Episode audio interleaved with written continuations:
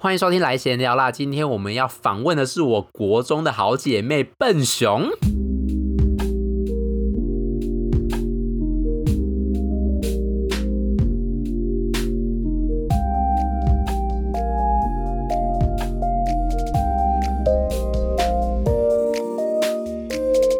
Hello，大家欢迎收听来闲聊了。今天我们要访问的是笨熊，她声音超好听，我们来欢迎笨熊。Hello，我是笨熊。笨熊，你不要紧张，好不好？来，笨熊，你先自我介绍。哦，uh, 我毕业于清大中文系，然后现在在正大念语言学研究所。那你现在都在干嘛？现在哦，因为我对我的论文很没有方向，所以我现在就是到处去看看语言学相关的议题。然后找说，可能论文可以做什么领域？所以你是想要专注在语言学？那你可以跟我们讲一下，你中文系语言学大概是什么样的方向吗？有没有一个比如说的题目之类的？我觉得我会走到语言学跟清大中文系还蛮有关系的。呃，我们在大一下的时候会有一堂语言学导论，然后其实其他中文系的话，我听起来他们会比较学的是汉语语言学。但我们学校的话比较偏重语言学，所以我们当时是直接用原文书，然后去找了语言所的老师，直接帮我们上课，就是完全整套语言所那边的东西来教给我们。对，其实我们班上很多同学不能接受，他们觉得为什么我念中文系还要念这么多外文的东西，然后就会觉得很痛苦。可是我觉得就学起来还蛮有趣的。语言学是指一些句构吗？还是一些？文本的脉络之类的，嗯，其实就是小到词怎么组成，然后还有音怎么发音都有。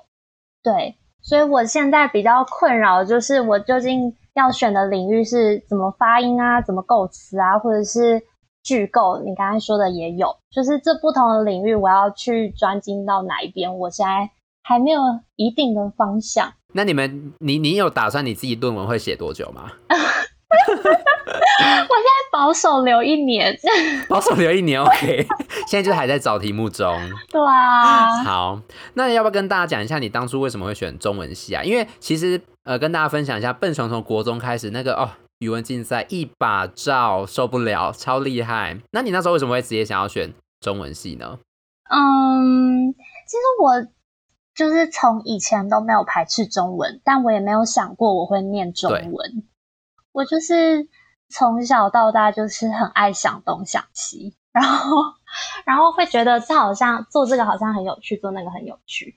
然后我高中的时候其实选的是三类的，会觉得我把全部科目都选了，我最后科系选择会比较多。但是就是学到最后，我觉得就是让我认清了，我真的最喜欢的是文学，然后我能我适合的也是文学。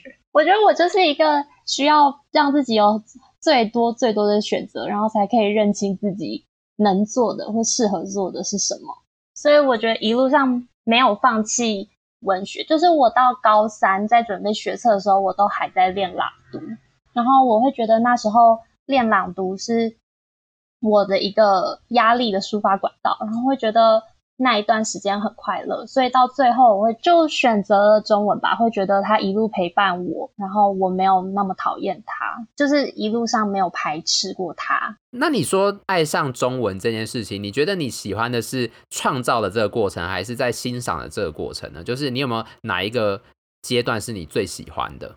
哦，我觉得我自己很不适合创作，哎，所以要来说的话，我我是比较喜欢欣赏。就会觉得，不管是散文，不管是小说，散文比较贴近一个人的人生的话，你也会看到哦，别人有这么不一样的生活方式。那小说的话，又更天马行空，你会觉得更不可思议，更开启了一个眼界的感觉。毕竟我们只有一生可以过。但是这人家写下来这么多这么多的故事，你看过一遍，你会觉得哦，我好像活了一个不一样的人生历程的感觉，所以我觉得还蛮喜欢的。好，那我们稍微聊回来，那你那个时候在选中文系的时候，你家里有什么阻力吗？我们家其实很两极，我妈是一个超级天文那边的人，然后我爸就是一个完全的理工脑。所以我那时候选第三类组的时候，我爸就是一路觉得我一定会选理工科系这样，所以我当时全部都填了文组，他其实还蛮不开心的。他一直就觉得说我是把这些文组科系当跳板，然后进到学校之后我会再转系啊，或者是双主修什么的。结果也没有。有，我其实尝试过。我那时候大一下的时候就有一个很大的。纠结跟家里有一些，所以我那时候就去修了材料系的课。嗯哼，对啊，我就是把他们的必修修了，然后我也拿了很好的成绩，但是我觉得真的很不喜欢。可以讲一下材料课是什么课吗？材料学导论。Oh my god，刷疯了。我就给他看，我就说：“你看我修好了，但是我真的很不喜欢。”你真的是叛逆少女，我不得不说。但是我有做给他看，然后他好像就有一点释怀了，这样。就是发现你是真的不喜欢其他就是理工的东西，这样。对啊，我我就有做给他看了。OK，那你觉得你念完中文之后，有觉得跟你原本想象的落差很大吗？还是其实非常满意？我觉得真的很大的落差，但是。我也很满意。OK，我觉得 就是我那时候的想象是，因为我还跟我以前老师说，哦，我要去念中文系，我要开始吟诗作对了。但其实其实没有，就是我们还是有诗选的课，我们还是会要写诗，但是那也只有一堂，然后剩下的课更多的是在文学的赏析，然后还有去了解背后的立场、背后的故事。我觉得中文系带给我比较多的是这一些，所以很多人会觉得中文系的人感觉信手拈来，就是一句诗词啊，然后就是整天在呃古典诗词里面，然后随便就一直背诗啊。我觉得还好哎。OK，那如果他原本是参加文学奖啊，比如说有获得很多奖的同学，他们在中文系里面真的会比较吃香吗？你觉得？哎，我真的有这样的同学，但是我觉得中文系。给我们最基本的训练是要你怎么用这些文字去更适切的、更好的去表达你的想法、表达你的立场。所以你那些很多的创作元素，其实在这一些呃我们课堂上的写作里面是没有那么需要的。我们更需要的像是那种报道性文字。怎么样可以更客观吗？就是我们之前有课堂是想要训练你用客观的角度去写，或者是你要切换到什么角度去写。所以我觉得有一些创作性的东西在这些课堂上可能也不是那么必要。就是可能使用文字的种类不太一样，是不是？对对对对，就是你你对文字的掌握会比其他人更熟悉，但是你就是要懂得怎么去切换。你现在的读者是谁？你要用怎么样的？文字怎么样的书写方式去表达给他们？服务对象很重要。对对对对对，就是你读新闻，你不会想要好像在看小说，就是 对那种奇幻的东西，你不会想要。所以，呃，我觉得中文系的训练就是让我们更能准确的抓住你的受众是谁，然后你要怎么样去用合适的文字去表达这一些立场、这些想法。那你觉得中文系有呃哪一个部分？因为刚才讲了很多部分嘛，就是修课的部分啊，然后有一些呃训练的部分。那你有没有觉得这中间哪里是改变你最多的地方？就是像刚刚我们要切换角度，感觉就是要怎么从不同的角度去看一件事情。像我那时候印象很深刻的是，我们到大四快要毕业的时候，就是很多的活动、很多的事情都因为那个疫情然后被打乱，然后我们。每次上课就是很沮丧，然后每次老师都会说：“哦，我们不知道下一次能不能实体再见面。”然后就会觉得，为什么我的大学生活到最后会是这样子迈向结尾？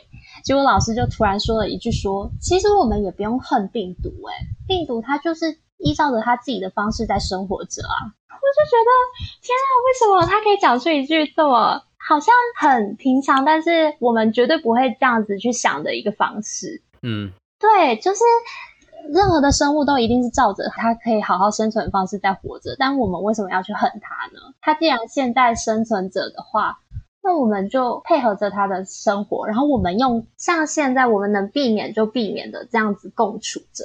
我们再多的怨恨他们，也不能改变什么。听起来好像在老庄有听过差不多的话。哎，这就是思想课，我们的中国思想史。但我觉得那个老师平常讲话也是，就是在课堂上一定很多你觉得很玄的东西，但他突然的这一句话，你会觉得哦，好有哲理哦。就是会有一些不同的角度，可以听到一些不同的角度。对，就是我，我觉得我以前绝对不会用这种角度去想。对，所以你读完中文系是感觉就是整个思想变得更活泼一些，不会那么僵化，是不是？嗯，我觉得就是，当然我自己的立场也是会有，但是我会更愿意去听听别人为什么会抱有他自己的立场吧。比如说像之前在选举的时候，大家家庭里面可能也会为了支持哪一个候选人，然后可能家庭会闹不和，然后甚至不跟家里的长辈讲话。但是，就是他们的生长过程、生长背景，可能跟我们所接触到的资讯、所接触到的讯息会很不一样。而且，他们为什么会这样坚持？可能是如果从利益导向来看的话，哪一些候选人是能够直接的给他们利益？就是他们可能这是他们支持的原因，我们可以去理解，不会是一味的去因为那个候选人而去争论。就是你们可能会觉得，嗯。脉络是很重要的，一个人怎么想是跟他之前的人生经验是很有关系的。不要那么的，我很不想讲出这个词，但是就是去脉络化。啊，对，就是他他支持的原因一定是层层的叠加，不会是因为某个人他展现了怎么样的一个性格，怎么样的表演性，然后就直接吸引到了。一些人虽然可能还是有，但是但是很多的你可以去了解他背后他支持的故事。那你觉得在读完中文系之后，你会有什么特别的一种中文系的使命感吗？比如说，我就是要推广文学，我就是要再写出一些更好的东西，会有这种心情吗？我觉得写东西的话，我自己比较难。然后我觉得我自己应该比较能做到的是，怎么样让古典文学离我们不要这么远，让它就是在现在的社会依旧能够发挥它的功用。像是我自己很喜欢的就是《出师表》这一篇，那时候在读的话，你还你还记得这篇在读是什么感觉吗？我想一下哦。天呐，被考国文是是诸葛亮 对不对？诸葛亮，对对对对，诸葛亮，然后写给刘禅。嗯，对，那时候我在就是教给高中生的时候，他们读起来会觉得哦，就是一个老人，然后在对小孩讲话，然后那个小孩很笨这样，然后对我就是要很多很多的叮咛。对，但其实我之后有跟我一个同学聊到，他说他现在在职场上，然后就是他的朋友。不小心就是犯了一个错误，然后但他很想要保住这个工作，所以他就要极力的去说服他的上司，然后他要表现他自己能在这团队的功用，然后要说服这个上司，就是让他保留这个工作。那其实他就直接去参考了《出师表》这一篇，哎，就是要怎么样.对，要怎么样？好好酷！对，要怎么样站在一个呃，你很谦卑的一个立场。然后你要表现你的诚恳，在诚恳当中，你还要表现你自己坚定的态度。其实你也可以看到他在里面，他是怎么展现自己的呃优势啊，或者是去凸显我们国家还有什么优势，然后我们国家有什么劣势，我们可以怎么去补救。他的在整个写法上面，其实如果你用这个框架去套用到你现在的职场、你现在的人际，其实是可以用的。那我现在有一个问题，就是你会觉得文学这个东西是，因为刚才我们讲了很多例子，比如说你刚才讲《出师表》的例子，然后前面有一些报道文学的例子，嗯，你会觉得文学比较重要的是为了这些目的而服务，还是为了情感服务？就是这两个你有什么看法吗？因为你像刚才，比如说你是去呃跟上司讲话好了，他可能就是有一个目的性的，然后你报道也是要传递一个资讯。那它就是有个目的在哪里？嗯，可是其实有很多文学，它可能就是为了一些情感上的抒发，嗯之类。哦，这题问的好烂，天哪！不会，不会，不会，不会，不会。我我一直觉得文字是一个载体，你的情绪是很多变的。你看你现在心情很不好，你想要有个抒发，那文字这时候变成你的情绪的一个载体，这样子读起来作品当然会像你刚才说的，会比较偏感性方面的。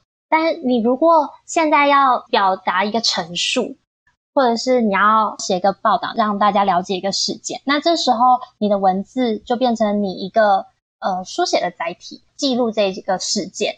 那人家读起来的话，就会是这样子的感觉。那你有没有觉得现在高中生的训练哪个部分你会觉得比较重要，或者是有没有哪部分是欠缺的呢？因为我自己在觉得，我读高中的时候，国文好像很多时候都是要我们讲一些看似好像有道理，但是其实你讲不出什么道理的东西，比如说我们的弯腰油桶之类的，就是我有点不知道我应该要怎么，就是为了什么而服务。那你会觉得我们现在高中的教学现场，你有什么看法吗？对于这种训练的方式？嗯，我觉得其实作文这个东西就是一个很歪掉的东西。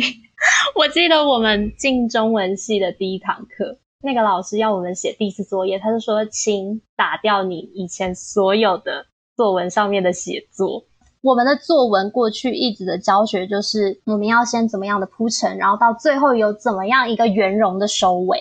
就是即便再不好的事件，也要有用一个正向，用一个好的体悟，然后去把它做一个结尾。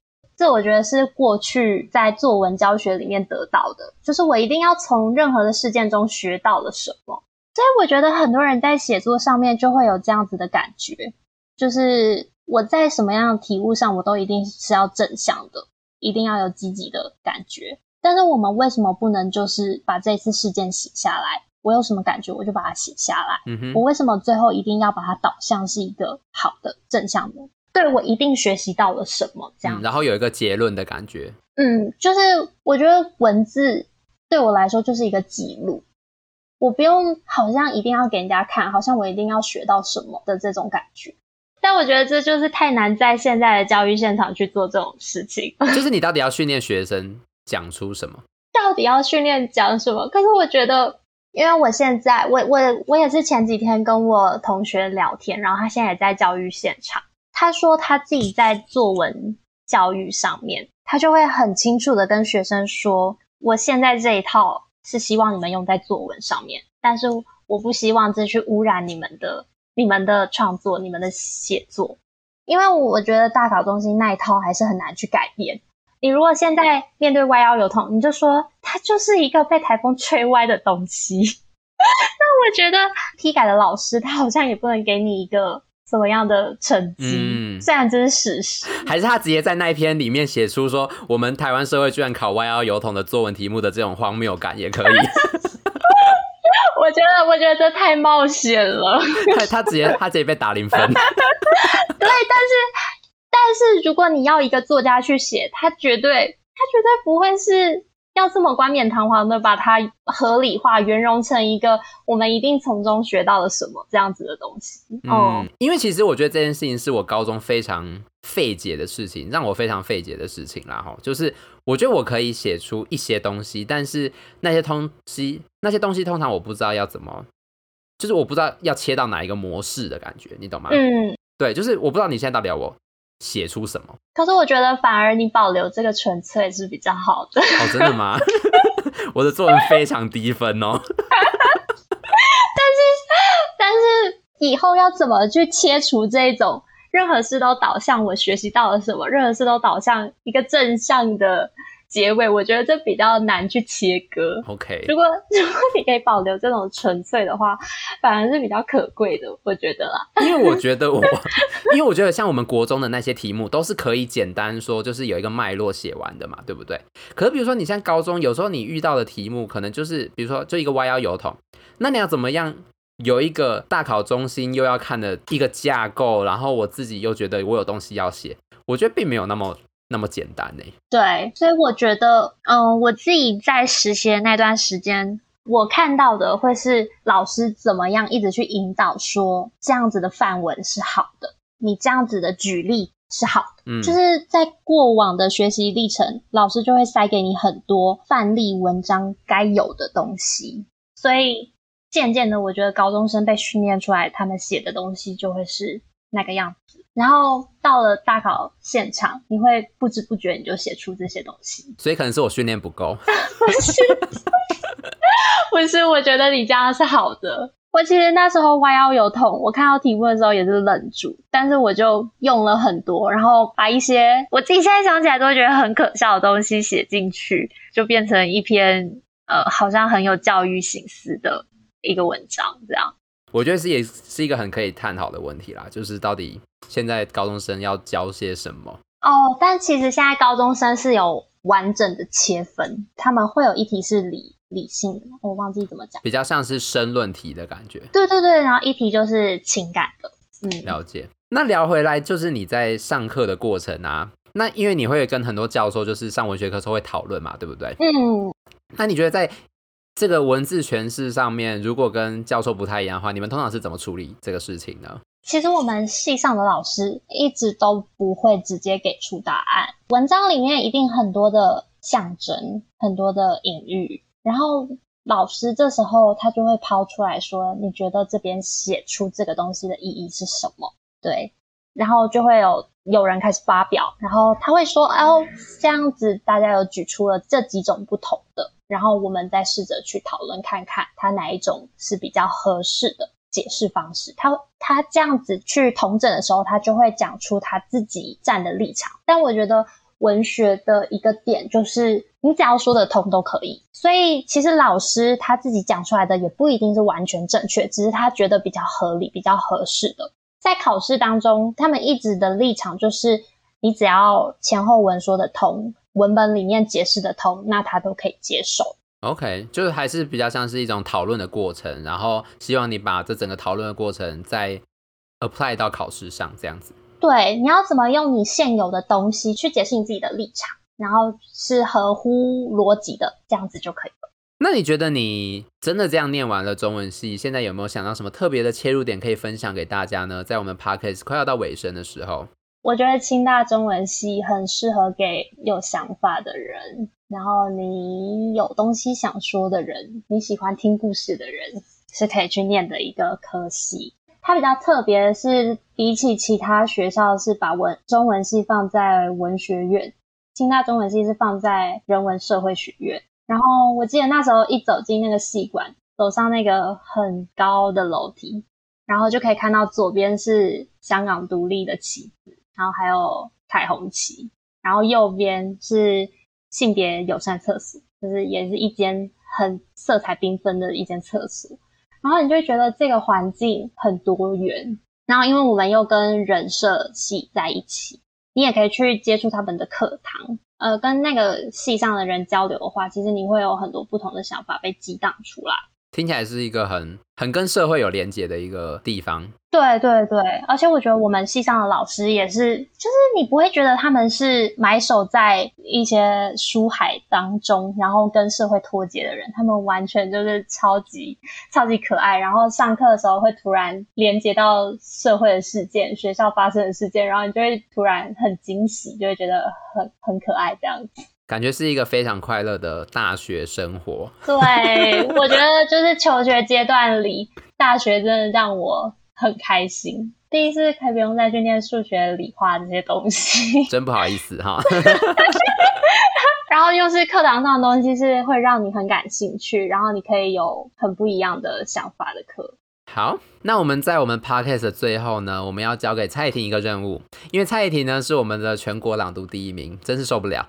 然后呢，我很希望她在我的 podcast 上就是朗读一段，那她就传了一首诗来。那你今天有准备好要朗读吗？好，你准备好就开始好吗？药，严佳琪，你今天吃药了吗？一天最需要梦的时刻。是睁开眼睛，还是关灯之后？关在合身的椅子上，你不敢移动，怕一翻身，快乐会碎成苦苦的粉末。一天最清翻的时刻，是吃药前，还是药效发作之后？影子迅速脱身，伪装成为另一个人。他比你懂得如何躲避。窗外陶有的光，如何在天亮前让悲伤回流自心脏？你愿意解开记忆的捆绑，把自己像窗帘一样拉开吗？纵使整齐的折痕使人害怕，是不是有另一个人藏在光里？他温柔的眼神会把裹住你的透明蜂蜡，像没晾干的肥皂那样寂寞的融化。一天最寂寞的时刻，是不是所有人都醒来的时刻？他们像上了发条的钟，准确而规律的作息。他们想要脱离生活，和你想象着进入生活，都是一样的现实，一样的害怕梦。我真的鸡皮疙瘩到不行哎！天哪，天哪，我好紧张哦！天哪，太好听了！你可不可以跟大家分享一下，比如说你现在就是新接触到一一段文本，你是怎么样去感觉它的？嗯、有没有一些你自己的小 table？？我我自己的话，我我习惯去念很多遍，因为一开始我觉得用我自己用眼睛读。还是会跟文字有一点距离，所以我会自己默默的念很多遍，然后越念会越有感觉。所以你这这篇已经念很多遍了，是不是？哦，对。OK，我刚才你第一句下去，我真的鸡皮疙瘩到不行，没办法，真的，真的。你那时候那个朗读的时候，也是在念新诗吗？朗读比赛的时候？啊、呃，没有，我白话文跟文言文都念过，然后比较是。散文，然后文言文的话，就是像我们课文读到的那一些文字。OK，了解。好，希望你今天来 Podcast 玩的开心哦。有哎、欸，很好玩，对不对？那我之后就要辛苦你了。不会不会，那 对。那我们在 Podcast 最后要跟大家说拜拜，好吗？好，一起跟大家说拜拜，拜拜。请大家按赞、订阅、加分享、五星吹捧。